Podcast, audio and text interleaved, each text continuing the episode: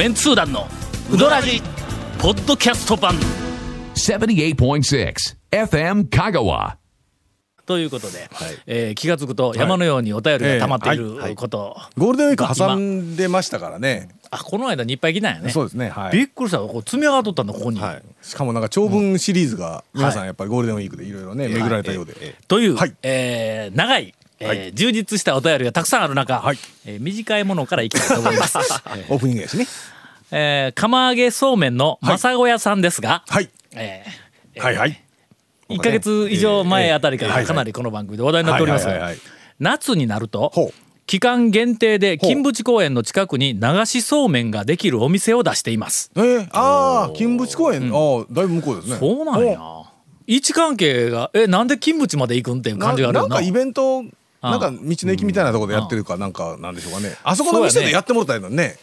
あ壁、ね。壁が螺旋状にぐるんぐるんぐるんぐるんなんか見えてどうすんよみたいな感じだってまあ普段でも、ええほとんどあそこでそうめん食ったらアウェー感を感じるような みんなうどん食うようのにあそれはあいや目の店で立ちますよ回したらあかんわ。流しそうめんあ、ええじゃあ別にうどん頼んだ人は上からうどん頼んで、うどんが流れてきたやつガーッ掴んでな、ええ。あの丼にザバーって入れたら流しうどんんは一軒あるんですよ実は。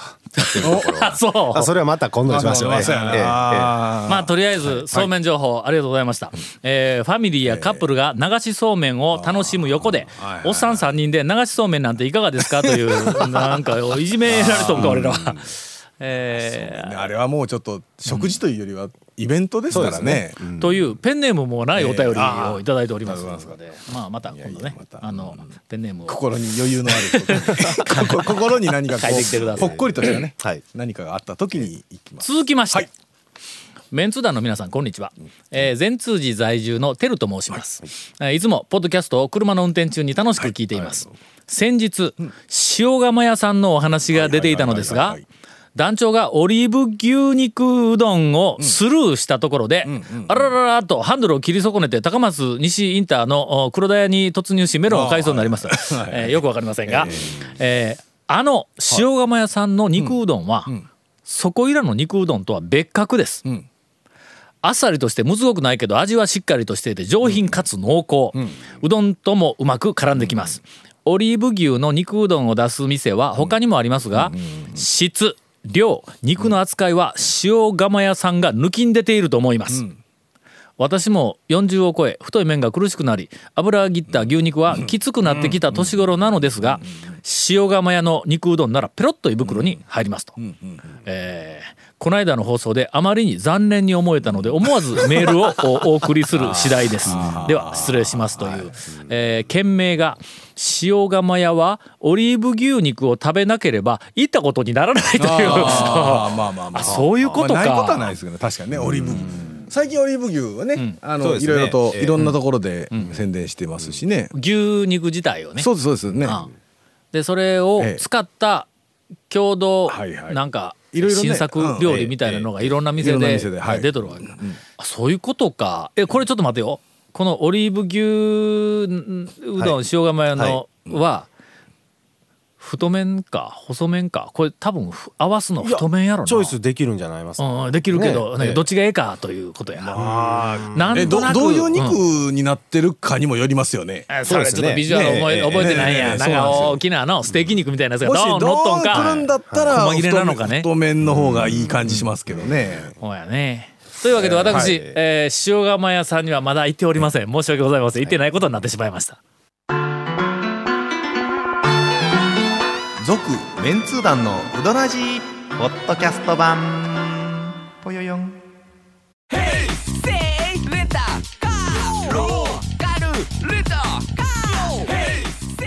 どんな借り方があるんウィークリーマンスリーレンタカーキャンピングカーとかある車全部。欲張りやな短いやつ先にどんどん紹介、はいはいはいはい。あ今日なんか長谷川君が。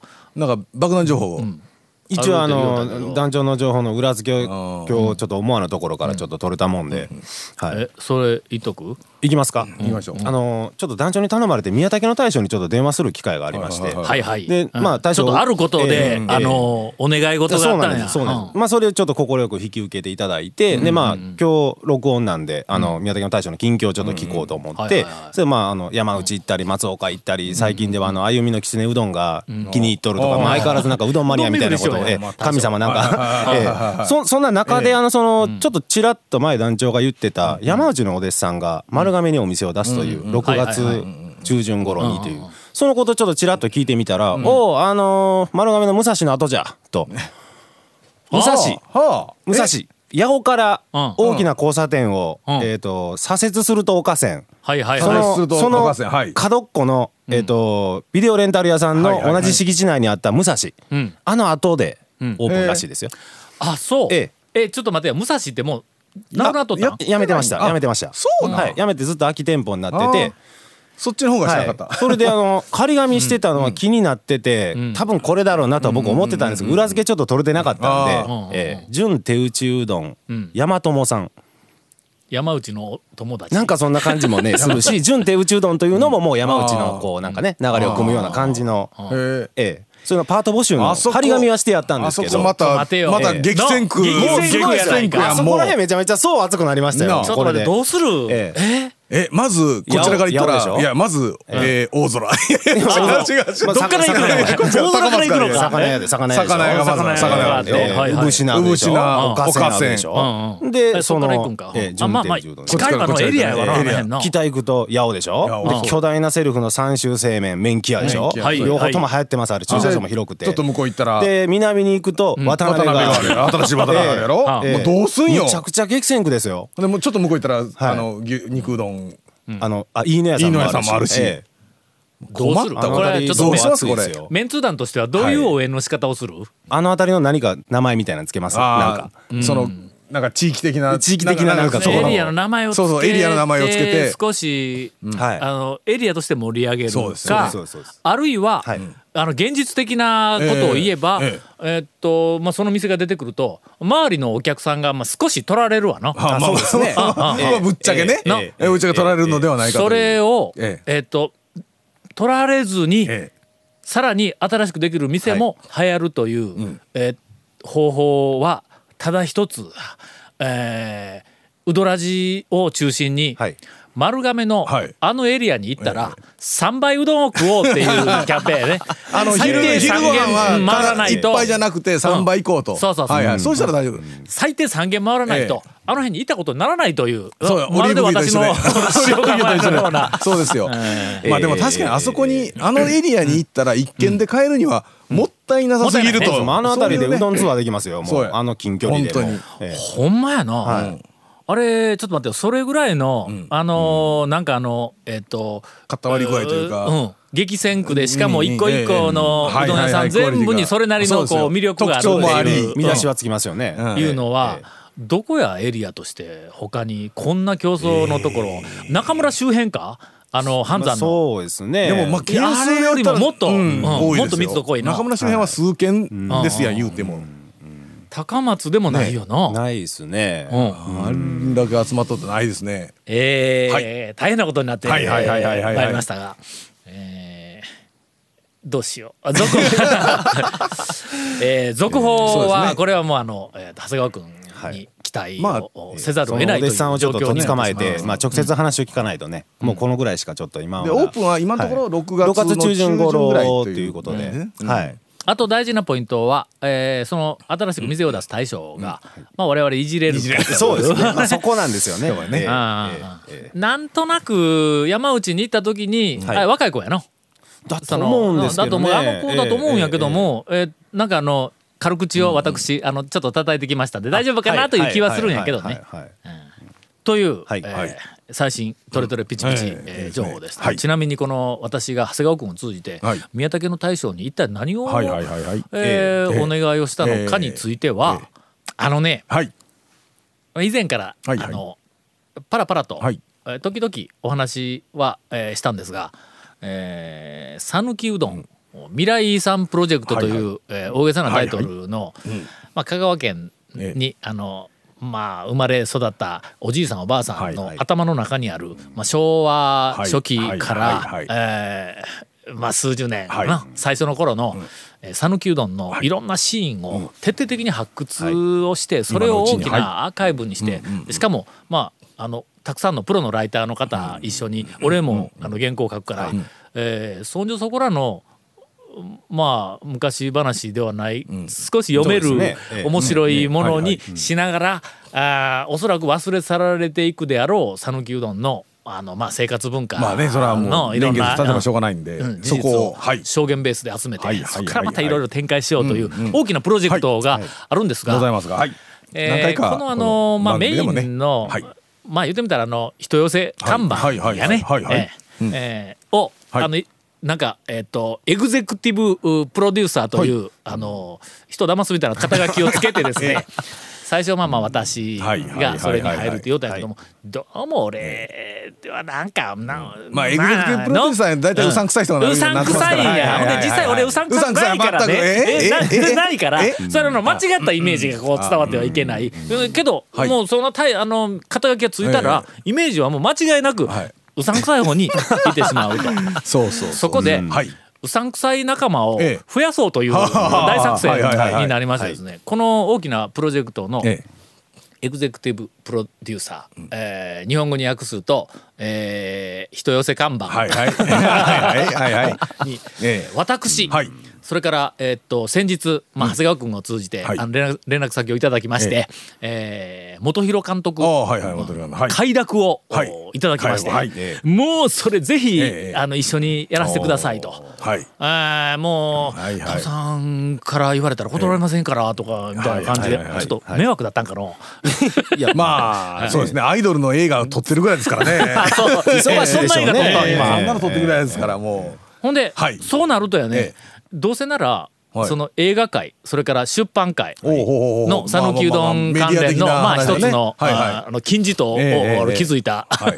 自分で言ったら恥ずかしいわ。はいはい。すると今度は現場の讃岐うどん会からはいはい。まあ誰かも一緒入ってもらおうと思ったらもうお前宮崎の大将しあかおらんと。神様ですからね。なえでもう。この3人が、はいまあその大きなプロジェクトの、えー人寄せ看板、サンバカトリオになろうかなというふうな構想があってちょっとお願いをした、はい。元弘監督はもうさっき言ったようにはい。快諾、はい。はい。で俺はもううんやらざるを得ない、あはい。はい。するとあと宮崎の大将だけ、ほんでそれで、えー、と並べてみたらくしくもはい。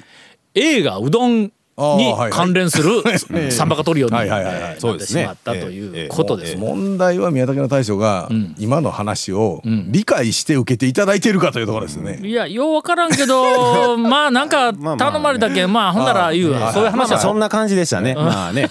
リアクションとしてはまあ。大丈夫なのか。いえ。やいやまうあ。んそういうことなんですね。一応、はい。えっ、と7月の、おはい。末頃に、えー記者発表する予定です。はい。でそれまでにもうすでに非常にたくさんの、えっとまあまあプロのライターの仲間の方のあの協力で、はい。えっと昭和の証言とか、いろんなそのお店やなんかの開業ヒストリーだとか、えー現在情報としては、えーメンツ団をはじめとする、はい。えーおバカランキングのあのコンテンツがパラパラ並んだりとか、まあ割と読み応えがあって面白くて役に立つような、えーサイトはい。を同時に記者発表と同時にオープンする予定で今えー。もう言っていいんですかそれは？オープン。もう予定も。もうもう多分間違いないと思うんだ。で今日もさっきまで4時間半も、ええ。ーっとそれの打ち合わせミーティングをしよった。でもかなりえーっと作り込みはできて、はい。あとはその中にこうコンテンツをどれだけ入れるかっていう、はい。そのその辺の話にまで今日なっとるタから。オさんが企画するとね、もう昔の方は皆さんご存知の通りタオルというね企画が。俺がぜ企画進行全部やっとったら、はいはいはい。まあ、7月の末頃にって言っても、はい。何年とは言ってないぞみたいなそそうういう話に。えーなるからね。まああの一つ、えー、と楽しみに、それから、えー、とそれの話讃岐、うどんの過去を、えー、とほじくり出して編纂する話しよったら、あのリスナーの方からはい。いくつか情報をもうすでにこの番組用に、ええ。番組にも寄せてもらってたけども、はい。えーさらにますます、えーあの中の協力も協力をしてもらおうとはいはいはい。いうあのつもりもありますのではい、えーぜひあの番組今からでもねはい。おじいちゃんちゃん聞き逃しなくと。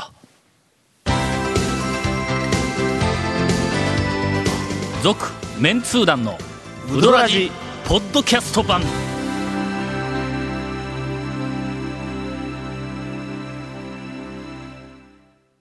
さて、はい。えーお便り以外で時間を取ってしまいましたが、えー続きまして、メンツー団の皆さんこんばんは、埼玉在住団長マニアの説明の飛び王です、関東で平日の午後に大竹誠ゴールデンラジオというラジオ番組があります、はい。えーその今日のメールのテーマが天ぷらだったので、ほうほうほうほう。私はてっちゃんのいなり寿司店を投稿しました、ああはいはいえーその投稿の中で団長が言っていた食感がドーナツみたいという感想を書いたら、ええー生放送中に紹介されましたと、えー大竹さんはいなり寿司店がどうしても理解できない様子でしたと。まあ普通えっと僕もまだ理解できてないですけどね。まあ食べ食べましたけどね。食べてもないですけどね。ええ。食べ食べえよ。ドーナツを認めてくれる仲間が今んとこ2人やからの、あれがね本当にまたこう一種独特な。はい。はい。えーはい。衝撃的な、あー情報をいただいております、メンツー団の皆さんこんにちは。東京都在住の足立区民です、団長、ゲブレシラシエが引退しました。知らん知らんがなというよりはどうでもええがな。以前の情報で、ゲブレシラシエのような麺、ええええええ。高橋直子のような麺あーという比較発言から、えーあのなんか男麺と女麺のその話題から流れなんか説明をしった時に、ええ麺のそのえーこれ出したわけですね。特徴を表現するのにね。で、えーその放送を聞いて、ええ。ゲブレシラシエのような麺のお店は一体どこなんだろうと気になっております。まあ要するに男麺の、はい。まあ、象徴やね、高橋直子のおような麺は女麺の、おまあ、象徴であるという。聞けば聞くほど何なのか全然わからないですねえーゲブレシラシエ、えー引退記念としまして、ええ。ゲブレシラシエのような麺を提供しているお店を教えていただきたくお便りをしました。どこどこがそうなんや。教えてもらいましょうか。そうやから、ええバカイチって言いよるやんか、ずっと。えうどんバカ一台です。はいはいはいはい。まあ、あの、バカイチにちょっと、バカイチにまず行って、はいはいはい。それ以外のところもいろいろ行って、あ、バカイチ、あ、こういうことか。あ、それがゲブレシラシエかというふうなのをね、えーまあまあ理解していただければということですが、ええまあいずれにしろ、ゲブレシラシエが引退したことにより、はえーこれもうこの後一生君たちは男面と女面の理解ができないという えーと状況に、そうですね。えー陥ってしまったという、はい。まあはい。あの お話ではあります。男目女目意味わからんし。ね。これどうしようこれ、うん。数週間、はいずーっとどうしよう言って温め、続けていたお便りがあるんですがどうしよそれ悩みなんで悩んでたかによりますけどね。う悩んで悩んでいる理由は、はい。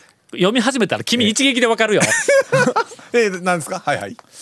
はいはい、えー皆様、はい。広島のメタボックリです。さて各所よりすでに連絡済みかもしれませんが、はえー山崎ランチパックの新商品としてあー。釜玉うどん風が発売されまし はいはいた。はいはい。えー表示に、えー私の母校香川大学はい。農学部という、えー文字もあり、思わず手にしてしまいました。えー味のけ、えー感想ですが、見識の深いゴン様にお任せします。えーあくまで、えー個人的な感想ですが、どこが釜玉うどん風なの？という味ではありましたと。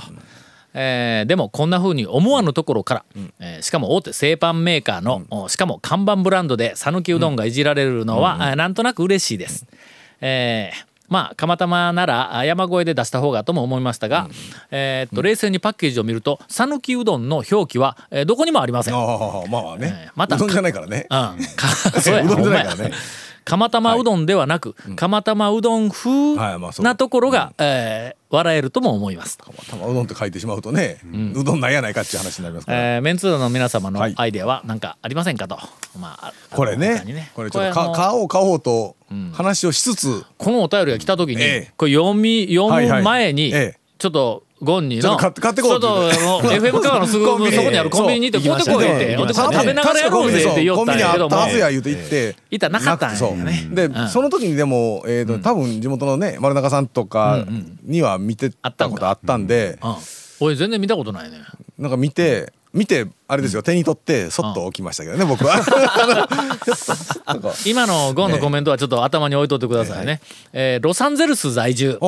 ラジオネームアクマンアットマーク腰痛持ちさんからいただいております。はいはいはいはい。えー皆さんこんにちは。初めて投稿させていただきます、毎週楽しくロスのドライブ中ポッドキャストを拝聴しております。キャストはねすごいね。ロサンゼルス在住の、おアクマン、えーアットマーク腰痛持ちと申します、えー香川、香川のうどんに見入られて毎年香川に行ってはうどらじで仕入れたお店の情報をもとにお店に行くのが人生の楽しみになっていえますというえー導入で。はい。さて今回投稿させていただきたいのは、はいえー昨今巷で騒がれている有名サンドイッチについてです。香川大学農学部がランチパックとコラボして釜玉うどん風ランチパックを発売したとのこと。大体ランチパックねいろいろコラボしすぎなんですよあれ。なんかね変な味よう出るんはいですよ。はいはいあー。えー夢のようなコラボだとは思うのですが、ええ。残念ながらロスにいると食べることができません。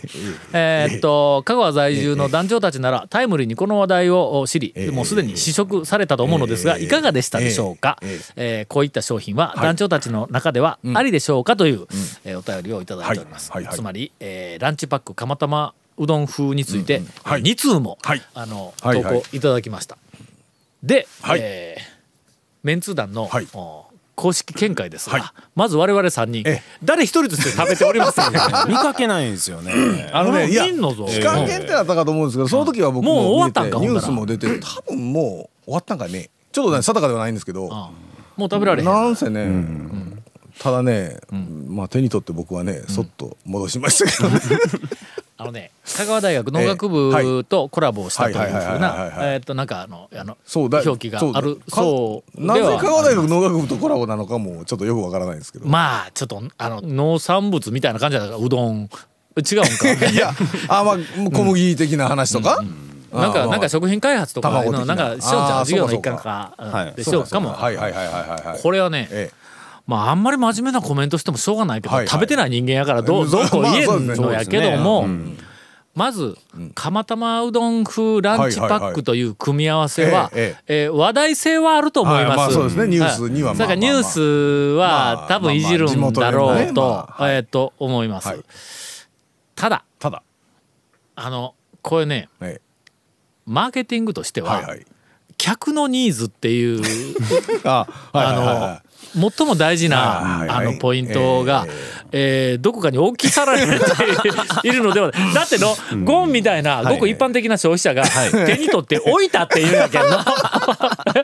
い いやか、の どうでしょうね、うん。うん、なかなかね、まああのえっ、と食べた人はひょっとしたらやみつきになったのかもしれないかもしれません。はい。もうもうよだれ流しながら「もうあれくれ!」言うても、はい行列しとるかもしれない。さすが、まあ、香川県で、えー優秀なあの香川大学の あ学生の方々、あまあまあ開発をする、それからその発はい。はいはいはい想についてはね、まあなるほどなと、うん。いうのはありますが、あビジネスとして商品を開発するっていうのと話題をまいまくっていうのとはやっぱり少し戦略がこう違うとうんいうことをまあね。えーもっと詳しく知りたければ、あ四国学院に来なさい あかんあかんあかん。